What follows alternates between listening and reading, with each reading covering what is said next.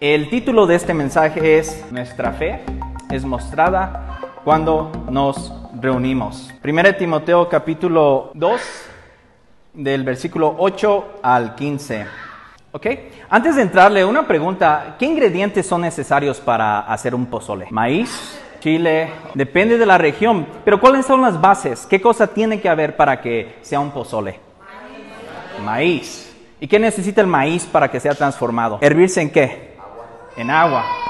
Esto es importante porque creo que estamos de acuerdo en que hay unas bases necesarias para un buen pozole. No solamente hay unas cosas necesarias, pero también hay una orden para agregar esos ingredientes. ¿Qué pasa si le echamos mucho chile a nuestro pozole? Pues tal vez comience a quitarle a la importancia a los otros ingredientes. O tal vez si le echamos muchos granos, tal vez no se vuelva en realidad un pozole. Entonces todo tiene un orden, todo tiene un propósito. Te digo esto porque cuando nos venimos como iglesia, cada uno de nosotros estamos participando de diferentes maneras. Y mi anhelo hoy es que después de este mensaje, si todavía ves nuestra reunión como una oportunidad de venir a sentarte a consumir, puedas ser transformado y entiendas que inclusive cada uno aquí tiene un rol que jugar cuando nos reunimos. Que debería de llevarnos a preguntarnos, ¿por qué venimos los domingos? ¿Por qué estamos sentados aquí? ¿Por qué domingo tras domingo hacemos esto? Para algunos de nosotros es cultural, ¿no? Mi papá, mi mamá hacían esto, mi abuelita, o tal vez iban a otro lugar, pero los domingos es de Dios. Pero mi esperanza es que entiendas que hay algo que está pasando ahorita que tal vez ni siquiera estamos viendo, que es sumamente importante. Y voy a usar estos versículos para mostrártelo. Pero un resumen rápido de lo que vimos la semana pasada. Esta carta fue escrita en particular a Timoteo. Timoteo tenía una tarea muy gigantesca. Timoteo, creemos, dijo Esaú, un hombre de 30 años, pero había heredado un pozole que mm, tenía muchos ingredientes en diferentes órdenes y tenía unos ingredientes que no deberían de estar dentro del pozole. Entonces el apóstol Pablo le dice, ok, no, no, necesitas poner orden, hay unas cosas que tienes que clarificar y hay otras cosas que tienes que sacar. Primeramente a lo que me refiero es, hay una falsa enseñanza que está pasando dentro de esta iglesia y se está propagando y lo podemos ver porque impacta cuando la iglesia se reúne. Entonces el apóstol Pablo le está dando instrucciones claras de cómo arreglar este problema. Le da las instrucciones cómo corregir estas falsas enseñanzas que estaban impactando la reunión de la iglesia. Entonces, si lo vemos de esta manera, podemos entender que el capítulo 2 primariamente está lidiando con cómo debe de actuar la iglesia cuando se reúne es el primer contexto. ¿Ok? So, la primera cosa que vemos ahí es el versículo 2.1 al 7 más o menos. Le está dando las instrucciones cuando se reúnan y dicen que cuando oren, oren para gobernantes, oren para que las cosas les vaya bien, oren para la salvación. En sí, cuando se junten, oren porque va a haber ciertos resultados que todos anhelamos. Paz, que más personas conozcan a Cristo. Y ahí es donde entramos al versículo 8, que va a dar la primera instrucción. Se están reuniendo para orar, pero hay una cosa que no están haciendo correctamente.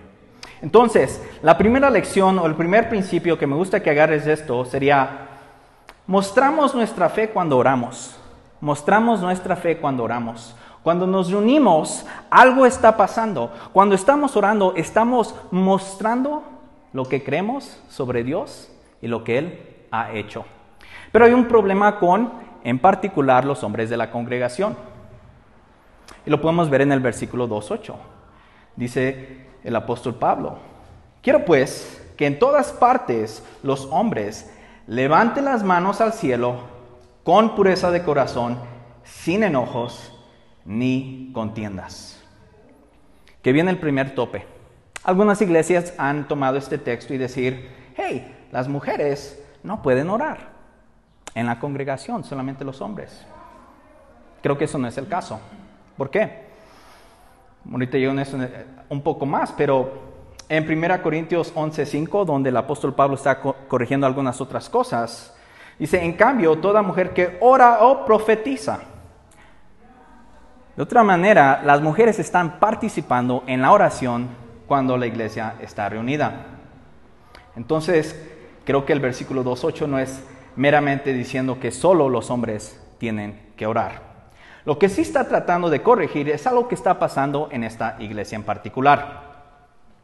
Rápidamente, no dice que cuando oremos los hombres, por una razón u otra, tenemos que levantar las manos. Está hablando de su contexto en las sinagogas judías. Eso es lo que se esperaba cuando levantaban oraciones. Entonces es lógico que esta congregación en Éfeso está haciendo lo mismo. Pero hay un problema con ellos. Dice, qué bien que te veas y levantes la mano como hombre, adorando al Dios creador del universo, al Dios que conoce todo, pero hay un problema en tu corazón. Hay un problema con lo que está pasando antes de la oración. Y lo vemos ahí. Están enojados. No solamente enojados, pero están en contiendas.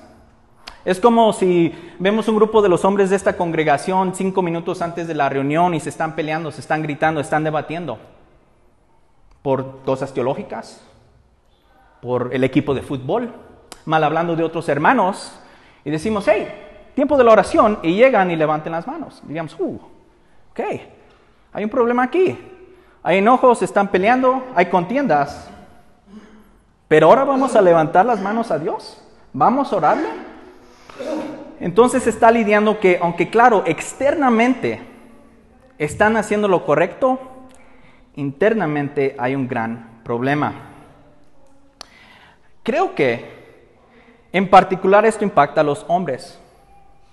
Hay estudios que muestran que los hombres y las mujeres experimentan el enojo igualmente, estudios psicológicos.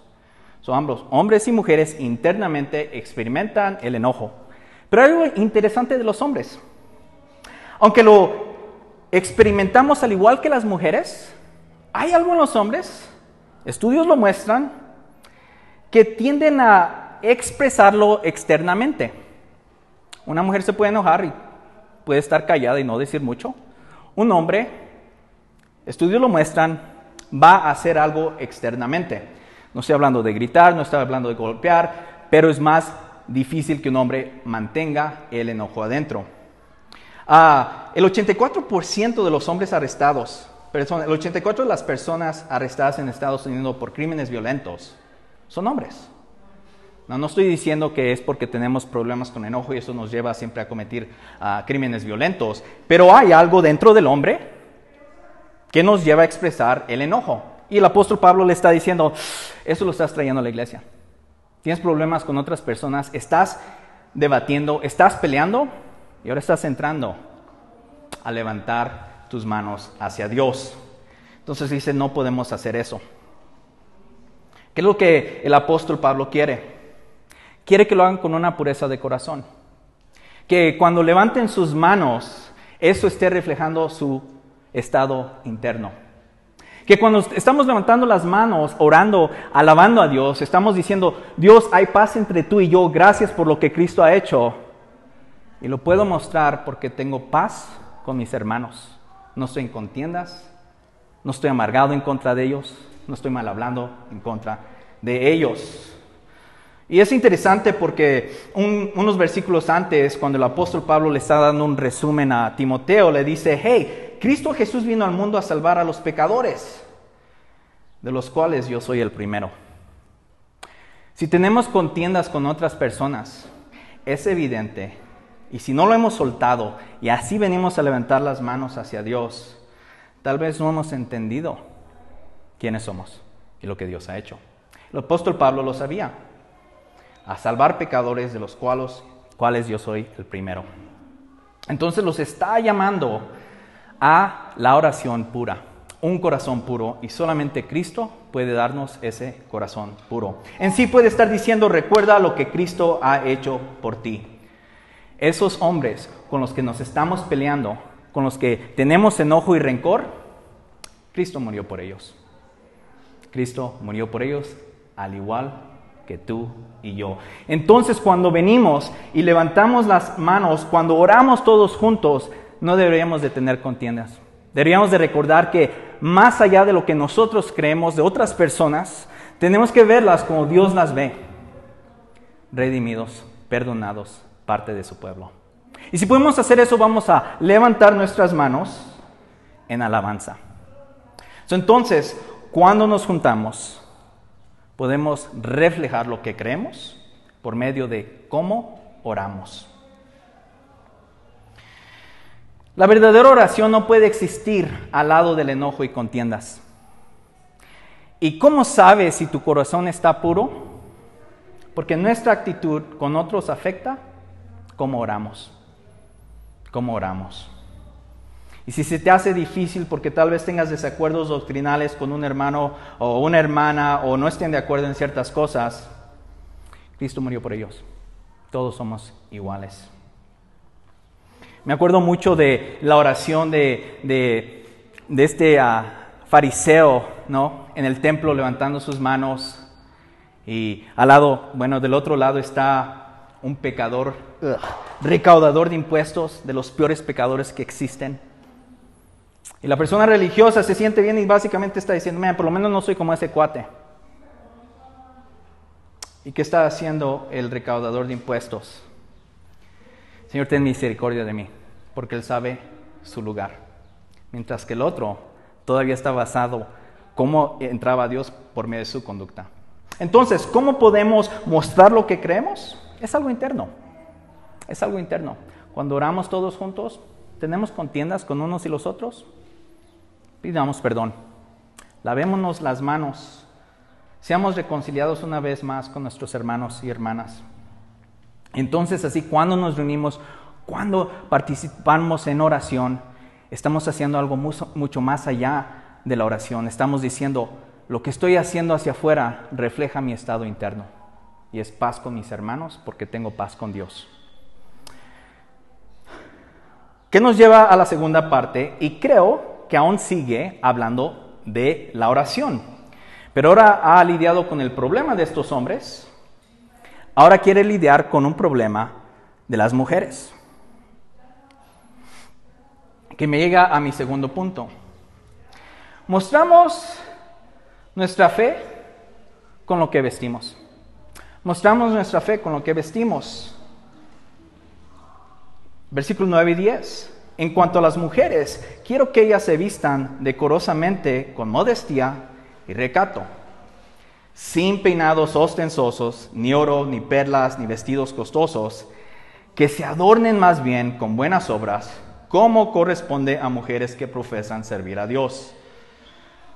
Este versículo se ha usado ah, de muchos extremos para lastimar especialmente a nuestras hermanas se ha usado para de ciertamente aplastarlas y demandar que se vistan de cierta manera. Entonces me gustaría entrar a esto un poco más. Al igual que los hombres, lo que las hermanas en esta iglesia estaban haciendo contradecía su estado interno. Lo que estaba dentro de ellas no estaba siendo reflejado en cómo se vestían. Lo primero es que el apóstol Pablo no está diciendo que el buen aseo, la limpieza y la apariencia externa no importan. No está diciendo eso. Hay tres posibles razones por qué tuvo que corregir esto, pero lo primero es, estaban en oración, creo que los cultos de la, iglesia primitiva, eran mucho más dinámicos que los de hoy, hoy en día, pero imagínate lo que está pasando. Tres posibles razones. Ah, la primera y hace uno se estaba hablando de esto, pero es un sincretismo, es algo que está entrando a la iglesia, es algo que ah, tal vez sacerdotes de uno de los templos están haciendo. Se están vistiendo de esa manera y cuando estas hermanas entran a la iglesia, tal vez estén tratando de copiar a las sacerdotas. Están diciendo, mira lo que yo hago, y especialmente en el momento de la oración. Por lo menos el contexto no los puede decir eso, histórico. La otra también es de que cuando describe ah, es decorosamente, ¿no? Que se estaban peinando ostentosamente, con oro y con perlas y con vestidos costosos, estaban yendo más allá de vestirse bien. En esa cultura, porque creo que estaba hablando a mujeres casadas, en ese contexto, una mujer que se vestía de esta manera estaba tal vez mandando señales que aún estaba disponible, aunque ya estaba casada. ¿Y qué pasa? Esto durante la oración. Durante la oración comienza tal vez a traer, o este grupo de mujeres a traer más atención a sí mismas. Los hombres por medio de contencia, ah, por peleas, las mujeres por medio de cómo se visten. La tercera razón también, que es probable, es algo con, lo que digamos en México, que es que de cierta manera estábamos usando clasismo. No cualquier mujer podía comprar este tipo de vestidos, menos perlas y menos ese tipo de oro. Imagínate el tiempo que les tomaba para vestirse así, creo que necesitarían ayuda. Entonces cuando entran a la reunión de la iglesia, ¿han visto la Met Gala? ¿No? Sí, ok, es que no sé si va a funcionar eso. ¿Por qué se reúne la Met Gala cuando... y todos hablan de qué? De la ropa. Pero ¿saben por qué están haciendo ese evento? Ya, yo tampoco sabía, yo creí que era para presumir la ropa, pero era para recaudar fondos para ese museo. Pero al igual lo que está pasando aquí es de que, ¿por qué se reúne la iglesia para alabar a Dios? ¿Y qué está pasando? Se vuelve la Met Gala, tal vez, uh, ¿qué va a traer a puesto fulanito y fulanita? Uh, que esto y que el otro. Y pueden entonces, de cierta manera, por la conducta externa, comenzar a tomar lo que le pertenece a Dios, que es nos reunimos por Él. Entonces, creo que esto es muy importante en nuestro contexto. A México, estaba leyendo estudios, pero en general es el lugar que, ¿cómo lo diría de esta manera? Que más se busca la belleza. Número quinto, número quinto, detrás de Sur Corea. Si sabes algo de Sur Corea, puedes entender la presión que se pone allá. Entonces México cae en el número 5. Entonces hay cierto valor externo que se le da a la belleza, especialmente de las mujeres. Entonces hay esta presión de que las mujeres aluzcan de cierta manera. Y esa presión puede entrar a la iglesia. Puede entrar a la iglesia de muchas maneras. Hay iglesias que su vestimento tal vez mande señales que dice, si no tienes cierto nivel socioeconómico, no perteneces aquí. Si no manejas tal carro, no perteneces aquí. es interesante. Pero también, al igual que, los hombres, es este tipo de problemas, no digo que los hombres no batallen con esto, pero las mujeres, estudios muestran que, batallan con esto más. Hubo un estudio que muestra que, que la mayoría de las mujeres entrevistadas, así hagan ejercicio, así, así tengan ropa hermosa, aún no, son satisfechas en cómo se ven. Si ves las, uh, ¿cómo se dicen? Las revistas, si ves los anuncios, si ves, uh, ¿cómo se dice? Uh, redes sociales, man, hay una presión terrible sobre las mujeres. Hay un estándar de belleza que muy pocas van a poder cumplir. Y eso puede entrar a la iglesia. Sin darnos cuenta podemos tal vez hacer sentir a otras hermanas así. Entonces tenemos que reconocer esto. Pero tal vez digas, hey, yo no hago eso, es más, me voy al otro extremo. Faldas súper largas, nada de maquillaje, cuello hasta acá arriba, toda cubierta. Creo que el problema, uno de los problemas que el apóstol Pablo está lidiando es que, hey, estás trayendo atención a sí mismo. Entonces, si brincamos al otro lado, tal vez no sea porque, hey, mira qué hermoso o guapo, whatever soy, pero ahora mira qué piadoso soy. Mira mi Biblia de 20 kilos. Mira cómo yo puedo hacer las cosas bien. Entonces, ¿qué estamos haciendo? Tomando la vista de Dios mismo, la alabanza de la iglesia hacia nosotros. O tal vez sea más como, pues yo soy relaxed. A mí no me importa. So, you know, Nadie lo ha hecho. Vengo en mis, en mis pijamas. Ok, una y otra vez el reto es que vamos a traer la atención a nosotros mismos. Ah, creo que los predicadores y pastores ah, no son exentos. No son exentos de esto. A veces hablamos más de cómo se viste tal persona, tal predicador, que si trae traje o no trae traje, que si trae skinny jeans o zapatos de, no sé, 50 mil pesos. Y no estamos hablando del mensaje de Cristo mismo. Esto es algo con la que todos batallamos. Ah, honestamente, un ejemplo aquí, yo cuando me invitan a predicar a otra iglesia, tengo una de las primeras preguntas es, hey, ¿cómo quieres que me vista? Porque sé que en una iglesia súper conservadora, un buen amigo me invitó a una que es técnicamente fundamentalista, sé que se ponían trajes. Ah, yo no voy a llegar ahí like, oh, whatever, you know, Cristo me salvó por respeto a ellos. dije, ok, ah, me, vestí mucho más como formal de lo que usualmente lo hago. O al revés, no puedo llegar vestido súper formal si la iglesia es más relajada. ¿Por qué? Porque una vez más voy a traer atención a mí mismo. Pero entonces, el problema es que cuando nos reunimos, podemos tener la tendencia, de cierta manera, de atraer atención a nosotros mismos. Y creo que es lo que, con lo que está lidiando el apóstol Pablo aquí. Pero ¿a qué es lo que los llama? ¿Cómo, qué es lo que les dice? y tal vez ustedes digan, ok, pero muéstrame fotos de cómo vestirnos. Y creo que aquí una vez más no entenderíamos el punto del pasaje. El apóstol Pablo no los corrige diciéndose vayan a, no sé, a Liverpool o no sé a dónde a comprar ciertas cosas. ¿Qué es lo que él quiere? ¿De qué forma manera que se visten? Dice, que se adornen más bien con buenas obras, como corresponde a mujeres que profesan a servir de Dios. De cierta manera las está invitando a decir, vean, practica tu fe que cuando las personas en la iglesia piensen de ti, lo primero que vayan a pensar es, no inventes, mira cómo está sirviendo. Mira lo que está haciendo en el nombre de Dios. Que las invita a traer atención no a ellas, sino a Dios mismo. Porque esas buenas obras las pueden hacer en respuesta a Dios. Inclusive si fuera porque estaban tratando de menospreciar a personas que no tenían los mismos recursos una forma de pensarlo de esta manera es decir, Cristo, el Creador, el Rey del universo, el que tenía derecho a hacer todo, el que podía hacer la gala de galas, se humilló y vino a este mundo para salvarnos. Filipenses 2.3, no haga nada por egoísmo o vanidad, más bien con humildad consideren a los demás como superiores a ustedes mismos. En sí, cuando nos reunimos, pensemos en el resto de las personas.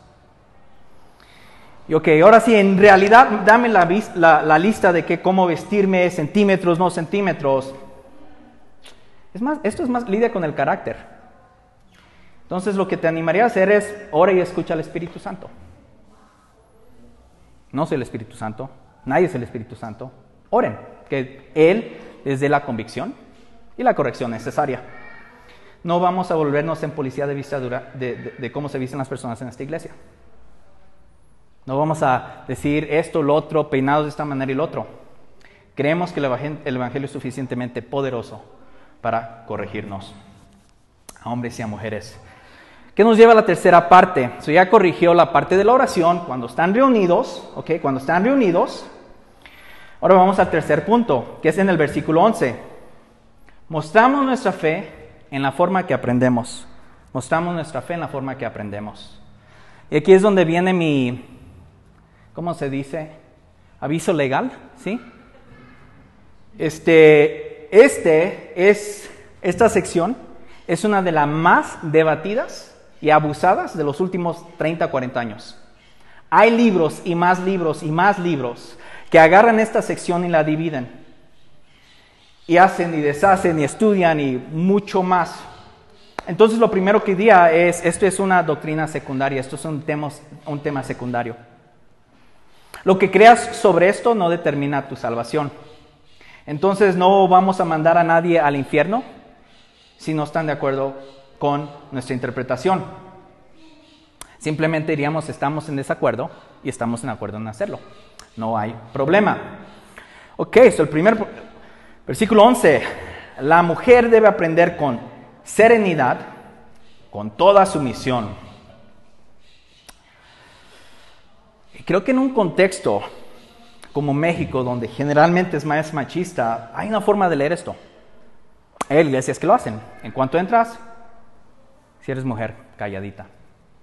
Y en cuanto se acaba el servicio, puedes salir. Ok, hay muchas preguntas que responder con eso. Lo primero que diría es, Si lees este versículo negativamente, lo primero que brinca es la mujer no, no debe aprender y tiene que someterse. Pero hay otra forma de ver lo que es positivamente. En el contexto en el que el apóstol Pablo escribió, la mayoría de las mujeres no podían ser instruidas en la palabra de Dios.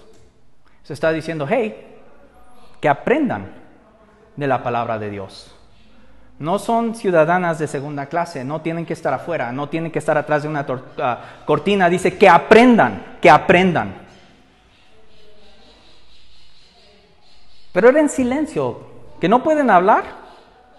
No lo sé. En el Nuevo Testamento, 1 Corintios, donde una vez más el apóstol Pablo está corrigiendo otras cosas, están orando y profetizando. Entonces no creo que es nada más callados, en silencio absoluto. Creo que, y la NBI lo, lo, traduce de esta manera, en serenidad. La actitud a que está llamando a las mujeres, y asumimos que los hombres ya lo estaban haciendo, es aprenden serenidad. Algunos comentaristas dicen que tal vez por la cultura las mujeres en, Éfeso tenían un montón de poder, en algunos casos más que los hombres. So, tal vez estaban acostumbradas que cuando entraban hacia una reunión de iglesia, a debatir. No estoy de acuerdo con lo que dices.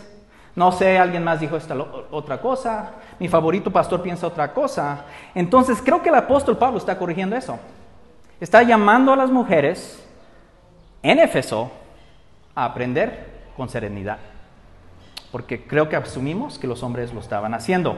¿Por qué creo que no es ah, callada o en silencio?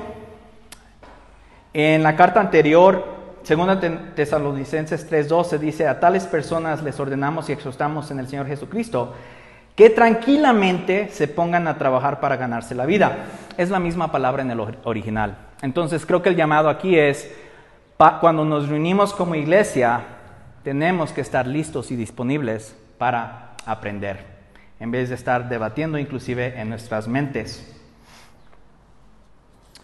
Entonces las está llamando a hacer esto. Y la sumisión, ¿de, qué está hablando aquí? Toma la posición que un par de, teólogos dicen. Es una postura de aprender. Si vienes a aprender, no es que rinde tu mente, no digas nada, es de que, ok, voy a escuchar, voy a tomar notas, voy a estar abierto y tal vez después, si estoy en desacuerdo, hablo.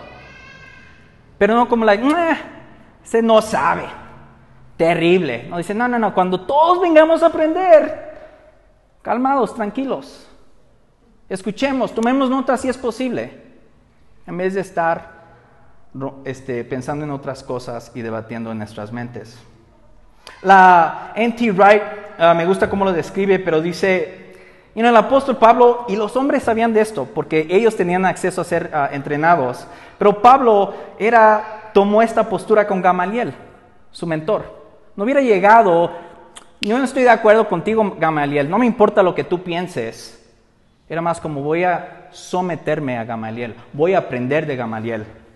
Ah, hay otro que podemos ver en Lucas, eh, creo que es 10.39, donde habla de María y Marta donde ah, Marta está trabajando y María está en los pies del Señor y creo que nos imaginamos así como ella, oh, ah, toda, no sé, pensando en no sé qué tanto. Pero en realidad en su contexto es muy interesante, está aprendiendo de Jesucristo. Se está sometiendo, es decir, está, está sentada posiblemente con otros hombres para, para, para aprender. Entonces el llamado aquí es, hey hermanas, vengan tranquilas, listas para aprender.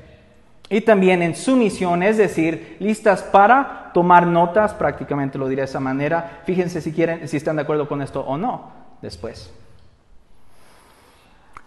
Ok, entonces las buenas noticias en esto es que creo que ambos mujeres y hombres pueden aprender. Jamás callaríamos a nuestras hermanas, jamás usaríamos este versículo para abusar de ellas y tratarlas como si no fueran iguales, portadoras de la imagen de Dios. Cristo nos da la oportunidad a hombres y a mujeres a conocer de Dios. Una de las implicaciones cuando un país se vuelve cristiano protestante es que usualmente la educación de las mujeres incrementa y es igual en todos los niveles. Si haces estudios históricos, ves a países protestantes, la educación de las mujeres crece. ¿Por qué? Porque hay una expectativa que también aprendan en la iglesia y eso comienza a permear toda la cultura. Entonces, todos aprendemos, serenos y en sumisión. No usaremos el machisto para demandar sumisión, jamás. Tampoco usaremos el feminismo para demandar ser escuchados. Venimos todos una vez más a mostrar nuestra fe juntos. Que nos lleva a la última parte y más controversial. Lo diré de esta manera, mostramos nuestra fe en la forma que aprendemos. Versículo 12. No permito que la mujer enseñe al hombre y ejerza autoridad sobre él. Debe mantenerse ecuanime. Algunas versiones dicen callada. Ok, segundo aviso legal. De la sección más controversial, esta es la más controversial. Hay, tengo un montón de libros que si quieres que te los preste, lo puedes hacer y invertir un mes leyendo todos los días ah, para entender qué tan debatido es esta, esta, esta sección. Y lo que sí quiero decir es, hay gracia en esta sección. El debate está entre iglesias evangélicas ortodoxas. No estamos hablando de iglesias liberales, estamos hablando de iglesias hermanas en la fe que no estén de acuerdo en esto. Entonces eso nos llevaría a ser un poco más misericordiosos y con humildad y poder decir, tal vez no estemos correctos. Entonces, ah, podemos decir con otras iglesias, si no estás de acuerdo con nuestra interpretación, no hay problema, es secundario. Ok, lo primero es, finalmente nos va a decir que las mujeres no pueden enseñar jamás. Creo que eso no es el caso tampoco. ¿Por qué? un ligero estudio del Nuevo Testamento, nada más el Nuevo Testamento, muestra que en Hechos 18:26, Aquila y Priscila instruyen a uno de los mejores oradores del Nuevo Testamento, Apolos, un hombre de edad. Entonces, Aquila y Priscila lo están enseñando en las cosas de la fe. Segunda de Timoteo 3:14 al 15. ¿Quién le enseñó a Timoteo? Su abuela, su madre. Loida y Eunice. Tito 2.3. Ancianas enseñan a otras, otras mujeres. Entonces, no creo que podamos decir que las mujeres jamás puedan enseñar bajo ninguna circunstancia.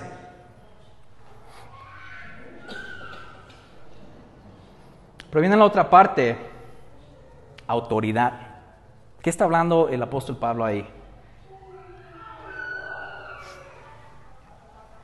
¿A qué se refiere? lo voy a hacer fácil. Creo que en el contexto del, capítulo 2 podemos ver lo que viene en el capítulo 3. Pablo está diciendo enseñar y ejercer autoridad. Dos cosas que si puedes ver son las calificaciones de ancianos. Entonces, si lo vemos de esa manera, lo que está diciendo el apóstol Pablo es, hay una cosa, y solo una cosa, que no está permitido en este contexto a las mujeres hacer y es ejercer el ancianato. Porque esa es la autoridad final en la congregación. O de otra manera, ¿quiénes son responsables de lo que se enseña en la iglesia? Los ancianos, no los hombres. No todos los hombres, no cualquier hombre, sino unos ancianos. Y si quieres ver las calificaciones antemano para la próxima semana, nótalo. No son simples, ni son basados en habilidades, es todo basado en carácter. Entonces el apóstol Pablo está diciendo, este oficio, en mi opinión, está reservado para ciertos ancianos, ciertos hombres. Y da un argumento ah, de la creación en el versículo 3, pues Dios primero creó a Adán y luego hizo a Eva. Ahora bien, no fue Adán el engañado por Satanás, la mujer fue la engañada y la consecuencia fue, el pecado. Quiero una corrección ahí rápidamente. Esto no quiere decir jamás que una mujer de una manera sea más susceptible a la falsa enseñanza. En sí, si ves, los falsos maestros en el Nuevo Testamento son usualmente los hombres. Creo que Pablo está argumentando aquí que hay una orden en la creación. No implica que los hombres sean mejores no implica que los hombres no puedan ser engañados, pero si hay algo en la creación que hay una diferencia entre el hombre y la mujer, aunque ambos son portadores de la imagen de Dios. pero hay diferentes funciones. Entonces, el liderazgo de la iglesia local cae en los hombres, la responsabilidad, ¿a quién va a rendir cuentas?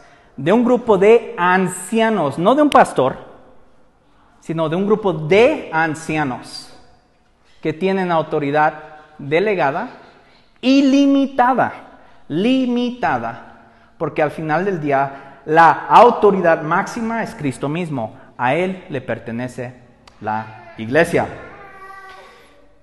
Y en Génesis 3, cuando entra la caída, aunque Eva fue engañada, Dios reprendió a Adán primero. Rompió su responsabilidad de cierta manera. En Romanos también dice que el pecado entró por medio de Adán. So hay algo ahí. Hay una responsabilidad, hay una rendición de cuentas a Adán. Y creo que y tomamos esta postura, en la iglesia local lo que quiere decir es que al final del día los responsables, los que van a rendir cuentas, es un grupo de ancianos, no todos los hombres, sino un grupo muy específico con ciertas características. Entonces, si, leemos esta sección como negativos o no callamos a las mujeres o por qué no pueden tomar un oficio, estamos perdiendo el punto de vista de todo lo que Dios ha dado a nuestras hermanas en hacer. Y ahorita voy a dar una lista. Pero las buenas noticias es que ambos, mujeres y hombres, son portadores de la imagen de Dios. Ambos son redimidos por medio de la obra de Cristo igualmente. Ambos, hombres y mujeres, reciben el mismo Espíritu Santo y dones, que incluye el de enseñanza, Ambos ejercen estos dones en diferentes y diversos entornos para la gloria de Dios. Entonces necesitamos hermanas que puedan enseñar. Necesitamos a hermanas como Priscila, como Leoidas, como Inice, que enseñen a la próxima generación, de niños y también de hombres. Necesitamos Junia, que fue una de las primeras misioneras en Romanos 16, 7 Ah, necesitamos a Febes, una de las ah, primeras diaconesas en Romanos 16.2. Necesitamos mujeres piadosas como la madre de Juan Marcos, que abrió su casa para que la iglesia se reuniera, Hechos 12, y mucho más. Ah, necesitamos que hermanas participen en la oración y en el diálogo comunitario en esta iglesia, que nos bendigan y edifiquen por medio de los dones que Dios les ha dado para la edificación de su iglesia. Necesitamos hermanas que nos apoyen con el discipulado integral de los niños. Necesitamos siervos líderes, ancianos que estén comprometidos para crear esos espacios, para capacitar y apoyar el crecimiento de nuestras hermanas en esta congregación. Comienzo a cerrar con una historia. Si has estudiado la historia de la iglesia protestante evangélica en México, tenemos que darle muchísimas gracias a una mujer en particular. Melinda Rankin. Entró aquí al norte de México en 1857, creo. No me cites en eso, pero fue una de las primeras misioneras, si no la primera misionera. Recaudó un montón de fondos. Hombres no querían venir a México por temas racistas. Cuando ella estaba recaudando fondos para su misión en México, una tierra donde era ilegal hasta entonces profesar algo que no fuera la fe romana católica, esta hermana estaba dispuesta a asegurarse que entraran Biblias. Cuando fue a recaudar fondos, ah, los hombres les decían, ¿por qué no enviamos balas mejor en vez de Biblias para que así se acaben? Pero ¿sabes quién sí la apoyó? Mujeres piadosas cristianas con dinero. La iglesia protestante evangélica, de cierta manera, tenemos que honrar muchísimo a hermanas cristianas que encontraron, sus roles y ayudaron a poner no solo el cimiento que es Cristo mismo por medio de la enseñanza de la Biblia, pero recaudaron fondos para crecer, para apoyar a más personas. Entonces, no creo que la callaron. La primera iglesia presbiteriana en México, en el norte, por razones ah, interesantes, ah, cayó bajo sus hombros. Lo primero que ella hizo fue enviar una carta a sus líderes y dijeron, hay una iglesia presbiteriana aquí, necesito que envíen ancianos. Ella recaudó fondos para enviar de los primeros misioneros a Zacatecas. a seguir propagando la fe protestante evangélica. Una de las primeras iglesias protestantes presbiterianas en Ciudad de México fue pagada por una cristiana americana. En sí, puedo darte muchísimos más ejemplos. Pero si servimos solamente la iglesia a un evento del domingo, tenemos que contestar ciertas preguntas. ¿Por qué nada más hay una persona hablando, usualmente, y dónde están las mujeres? Pero primero Dios, y espero que entiendas que en Soma, en esta congregación, creemos que las mujeres son igualmente creadas, dadas los mismos dones, las mismas habilidades, la habilidad de discipular, y por eso estamos comprometidos en crear diferentes entornos donde puedan ejercer eso. Entonces, ya para aterrizar y cerrar, al igual que el pozole, o mucho más mejor que el pozole, cuando venimos a reunirnos los domingos, hay oportunidad de, cada de que cada uno de nosotros contribuya. Algunos sentados escuchando de una manera dispuestos a aprender, o también pidiendo perdón o orando por hermanos que tal vez estén peleándose, o mostrando sus buenas obras a la congregación. Todos participamos de manera diferente. Entonces lo que te pediría es que esta semana tomes un momento para orar y reflexionar, pidiéndole a Dios cómo puedes participar en la edificación de esta iglesia en el domingo y durante la semana. Pide al Espíritu Santo que te guíe. Habla con el liderazgo de esta iglesia para ver cómo podemos fomentar eso. El beneficio es que cuando participes, tal vez no como Melinda Ranking, pero algo diferente a lo que te ha llamado Dios a hacer, en respuesta al Evangelio, vas a poder mover la atención de ti hacia Dios. Si lees la autografía de Belinda Rankin, creo que la conclusión es gloria a Dios por lo que hizo a través de esta mujer.